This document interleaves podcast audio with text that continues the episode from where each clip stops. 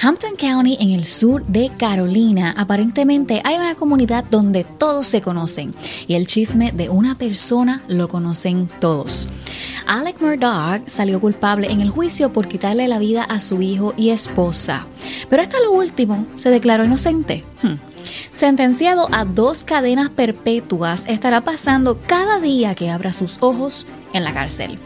Ahora, en sus primeras declaraciones juró que no estuvo en la escena del crimen, pero luego de esto admitió que estaba mintiendo.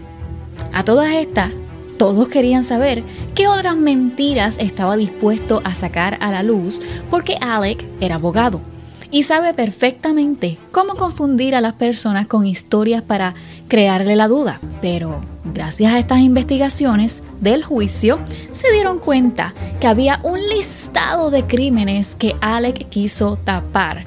Y solo por no manchar el nombre de la familia Murdoch. ¿Pero por qué? Bueno, pues a continuación hablo de quién rayos era la familia Murdoch. ¿Qué fue lo que pasó en detalles con el accidente de bote que realmente fue donde comenzó todo? Y tercero, la planificación que hizo para su propio intento de suicidio, que es bastante interesante y para pelos. Así que, ahora sí, te cuento el misterio. Estás escuchando Cuéntame el Misterio Podcast. Les habla Jomeili y aquí hablamos de leyendas, relatos misteriosos y casos reales. Así que agarra tu cafecito que ahora sí te cuento el misterio. Comenzamos con la pregunta que me hice que tal vez te estés haciendo también. ¿Qué de especial tiene esta familia? ¿Quiénes son la familia Murdoch? Pues Richard Alexander Murdoch, alias Alec, era un poderoso abogado litigante civil, muy conocido en todo el estado de Palmero. Pero esto viene de hace años, porque desde el 1920 su familia ha vivido en las tierras del sur de Hampton, South Carolina, que es una región a lo largo de la costa de Carolina del Sur. Es un área de mucha humedad y por eso tiene una gran cantidad de tierras y terrenos pantanosos en los que se puede cazar animales. Su abuelo, Randolph Murdoch, dirigía un bufete de abogados antes de ser elegido en 1920 como el primer fiscal que lo convertía en jefe de una región de cinco condados. Él ocupó el cargo durante dos décadas antes de morir en un accidente de tren. Luego, Randolph Murdoch Jr conocido como Buster, asumió el cargo de su padre. Cuando este se jubiló, entonces su hijo, Randolph Murdoch III, de hecho el padre de Alec, fue elegido para el mismo puesto hasta el 2006. Pues al tener este poder e influencia en estos condados por 85 años, esto llevó a todos los Murdoch a tener mucho poder e influencia. Alex Murdoch se graduó en el 1990 de la Universidad del Sur de Carolina con un bachiller en ciencias políticas y un doctorado en Derecho. Cuatro años después de graduarse fue admitido a la Asociación de Abogados de Carolina del Sur, además de que tenía para ese entonces su trabajo legal a medio tiempo en la Procuraduría del Circuito Judicial. Alec, y escuchen esto, se hizo conocido por representar a personas en el tema de lesiones personales y en un área particular en la que se especializó fue en demandas de muertes por negligencia, que es el enfoque de su propio caso. Esto lo lleva a ser experto en lo que se le acusa. Y esto hace que el caso sea bastante interesante y desafortunado a la vez. Y ahora todos queremos saber cómo va a crear su historia. ¿Qué es lo que le va a contestar a los fiscales? Al tener tantas conexiones con personas importantes de la región, ¿terminará el juicio girando a su favor? Son muchas preguntas que llevaron al caso a ser uno de los más vistos por ese mes del juicio. Y bueno, para que conozcan más a fondo la familia de Alec, esta consiste de su esposa Margaret Murdoch o Maggie, de 52 años, que ellos se conocieron en la universidad, el hijo mayor Alexander Buster Murdoch Jr., de 25 años, y Paul Murdoch, de 22 años. El juicio estuvo bastante enfocado en lo que pasó el 7 de junio, que de hecho fue el verdadero inicio de todo descubrimiento. Y prepárate, comenzamos con el caso que esto va a ser de películas. La noche del 7 de junio, a las 10 y 4 de la noche, la policía de Hampton County recibió en su despacho una llamada bastante impactante. Esta fue la noche en que Alec encontró a su esposa Maggie y a su hijo menor Paul muertos en la segunda propiedad a la que llaman Moselle, que es una de las tantas propiedades de los Murdoch y esta en especial la usaban para los días que iban a cazar animales o a pescar. 911 with your emergency. this is Alex Murdoch at 4147 Moselle Road. I need the police to ambulance immediately. My wife and child just got badly. Okay, you said 4147 Moselle Road in Allison? Sir? You said 4147 Moselle Road in Allison? Yes, sir. 4147 okay. Roselle Road. Stay on the line with me, okay? Yes, sir. Stay on the line with me, okay? Este doble asesinato fue algo que impresionó y también conmovió a la comunidad, porque ¿cómo es posible que en este pueblo donde todos se conocen haya ocurrido este doble asesinato? Pero a pesar de que al día siguiente el asesino estaba suelto, las noticias anunciaron que no había amenazas para la comunidad. A SLED spokesperson tells me that while this is being called a double homicide, there is, quote, no danger to the public, and that at last report they were not looking for suspects in the case. Y que no habían iniciado ninguna búsqueda de sospechosos al momento. Hmm. Ya de entrada se notaba que Alec tenía sus conexiones con los investigadores y la policía. Los cuerpos fueron encontrados en las afueras de la propiedad, cerca de las perreras que están en la parte de atrás de la propiedad. Las víctimas tenían varios impactos de balas. Según las declaraciones de Alec, lo que está pasando es que entienden que la familia está amenazada.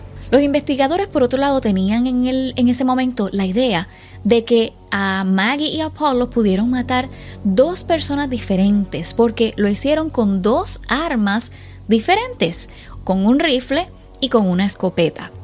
Entonces también comenzaron más dudas, porque desde el comienzo él estuvo culpando a las personas que estuvieron presentes en un accidente fatal de bote en el 2019 en el que su hijo menor, Paul, se vio involucrado porque él era el que estaba guiando el bote de la familia esa noche. Y les quiero contar qué fue lo que pasó en ese accidente porque se tocó en el juicio y es la principal razón, según Alec, del por qué mataron a Paul y a Maggie. Central 717 scene is secure at a Whiskey Fox, Mike. This is the firearm you brought from inside the house? Yes, sir. Yes, sir. I went and got. This is a long story. My son was in a boat wreck a, a few months back. He's been getting threats. Most of it's been benign stuff we didn't take serious. Comienzo con una parte importante de otro problema que al parecer nadie veía, y era el consumo de alcohol de Paul como menor de edad, porque es lo que inició todo. La familia, en vez de cuestionar el consumo de alcohol, le daban más alcohol en todas sus actividades que tenían o los eventos. Y cada vez que salía él, o sea, Paul, con sus amistades, bebía más y más, a nivel que siempre llegaba a un punto de intoxicación y causaba muchísimos problemas que de hecho la familia sabía, pero aparentemente nunca se tomó en consideración. Cuando sucedió el accidente eh, de bote el 23 de febrero del 2019, Paul ese día toma prestado el bote de 17 pies de su papá Alec y lleva a un grupo de amigos en el bote. Era una salida de parejas. Estaban Paul y su novia Morgan, Miley y su novio Connor y Anthony con su novia Mallory. Esta fue una noche usual de salida en pareja para los chicos, ya que estaban todos juntos bien a menudo.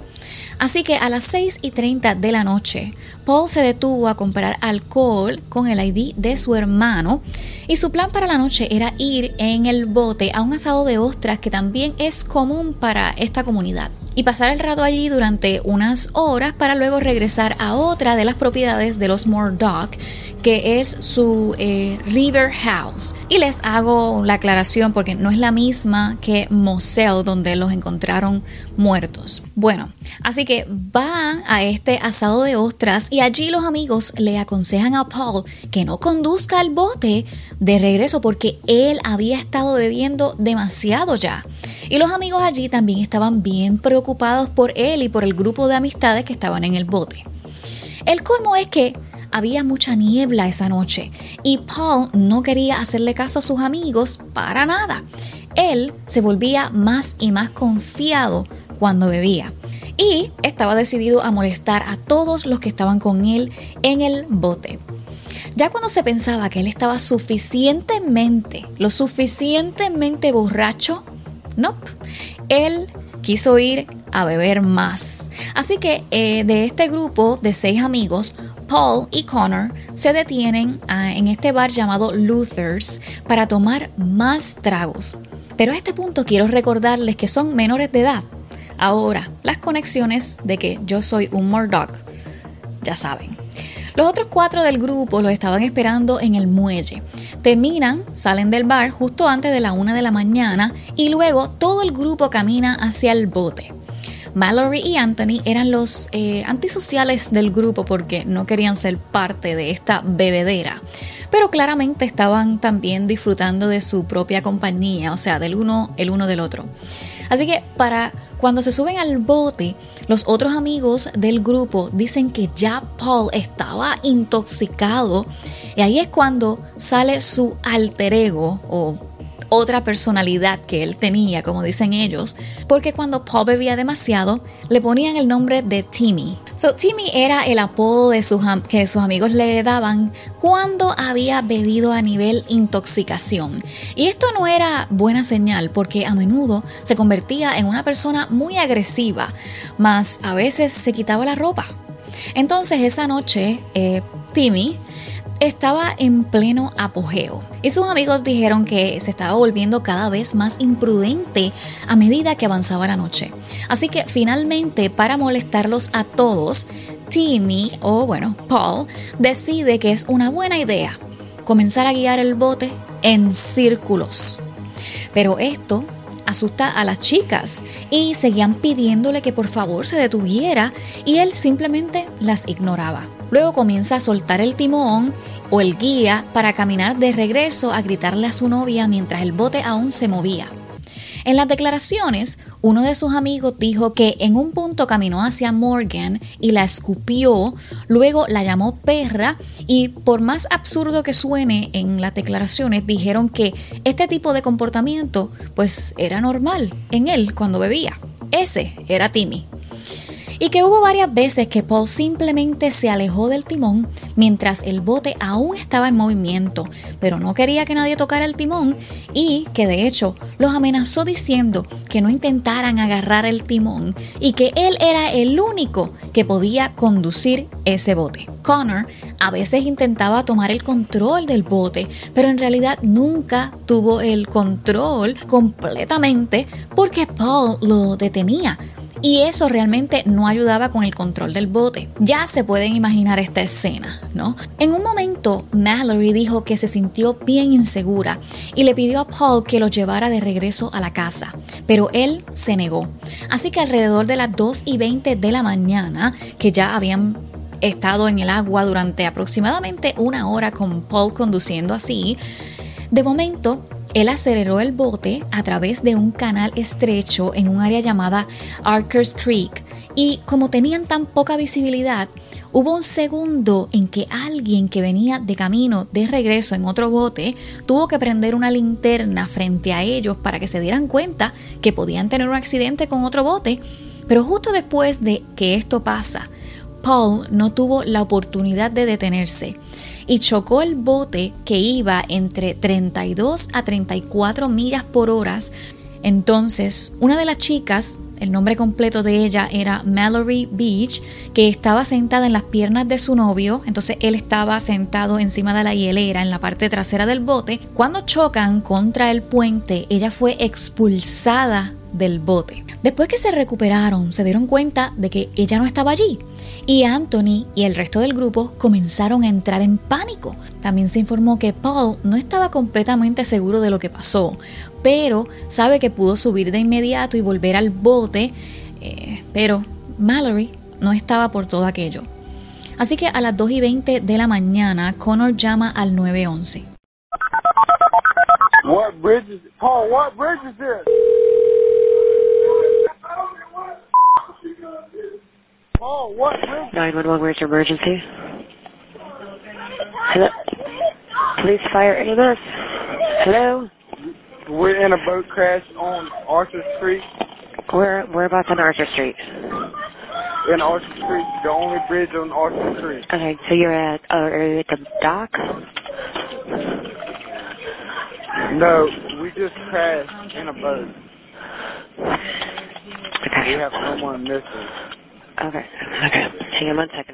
Todos los chicos estaban buscando con su linterna y esperaban que ella estuviera en algún lugar alrededor del bote.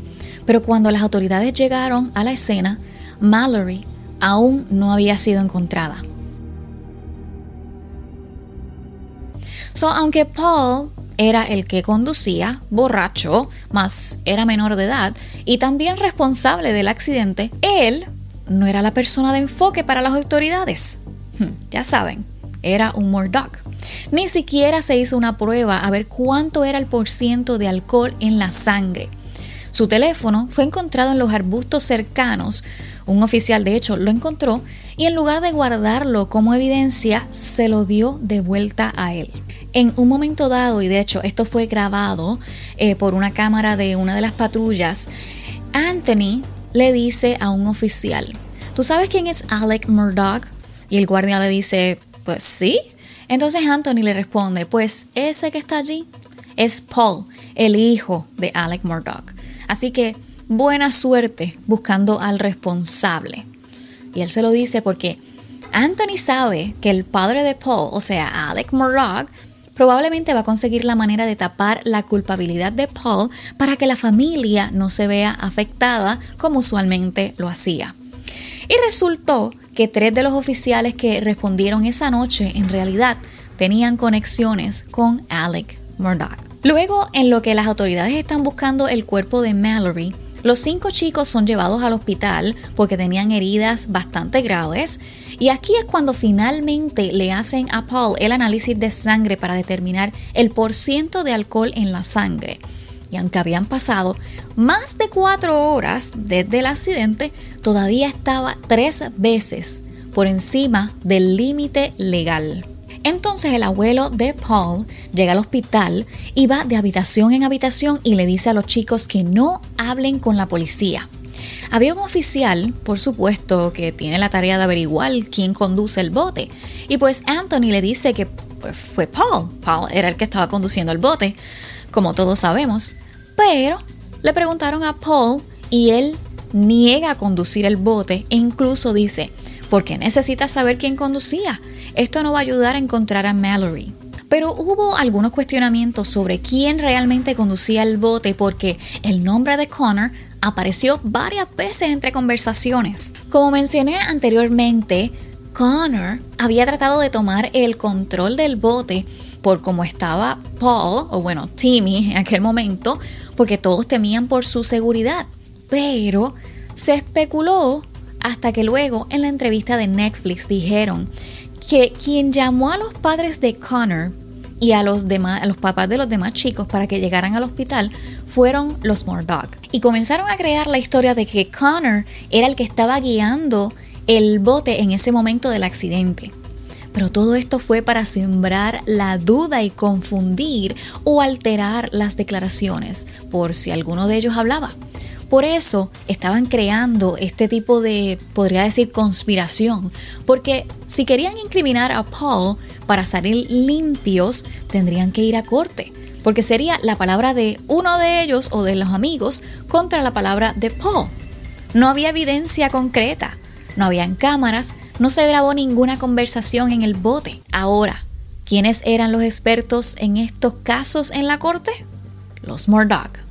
Este caso se hizo, vamos a ponerlo más grande, y Connor tuvo que contratar a un equipo de abogados para presentar una petición civil, alegando que los Murdoch lo estaban incriminando por el accidente y también que había varios oficiales involucrados en esta conspiración. Connor y su equipo creen que los cinco oficiales dispersaron deliberadamente información falsa sobre este accidente con la intención de engañar al público para generar confusión sobre quién conducía el bote esa noche. Por otro lado, los amigos y la familia de Mallory ya para este momento estaban devastados porque no la podían encontrar. Y por siete días la Guardia Costera y los voluntarios peinaron los pantanos en busca del cuerpo de Mallory hasta que finalmente, el 3 de marzo del 2019, después de siete días de búsqueda, se localizaron los restos de Mallory, que de hecho estaban a 5 millas de distancia de donde fue arrojada al agua por primera vez.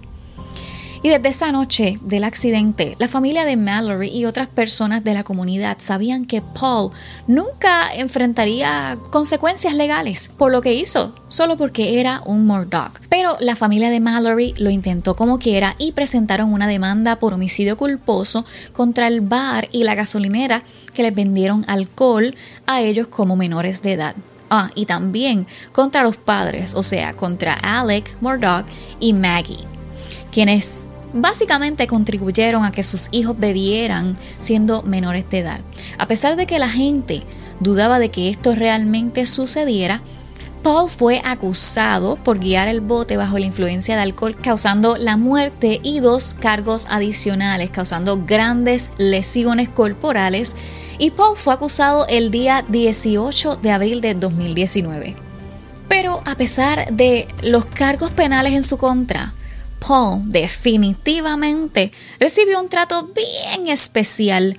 Por ejemplo, nunca lo esposaron en el tribunal durante la lectura de cargos, que eso es un procedimiento legal. Y tampoco lo llevaron a la estación de policía para una foto policial formal. ¿Sabes qué hicieron? tomaron una foto de él afuera de la sala de cuartos en un iPhone 7. Hmm. Pues el 6 de mayo del 2019, Paul fue llevado de regreso a la corte donde se declaró inocente de todos los cargos. El juez ordenó una mediación obligatoria entre Paul y la familia de Mallory. Esto fue el 4 de junio del 2021 y no tuvo éxito. ¿Pero por qué?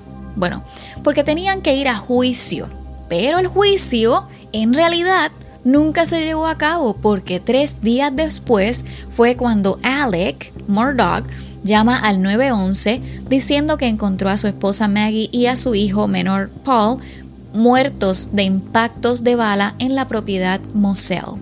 Así que, volviendo a ese día, el 7 de junio, lo que yo quería saber realmente, adicional a esto del accidente para que tuvieran una idea, es ¿Dónde estaba Alec en todo, este, en todo momento cuando pasó esto de los asesinatos? Pues él aseguró cuando le tomaron la declaración que todos cenaron ese día, luego se tomó una siesta para después ir a visitar a su mamá que padece de demencia.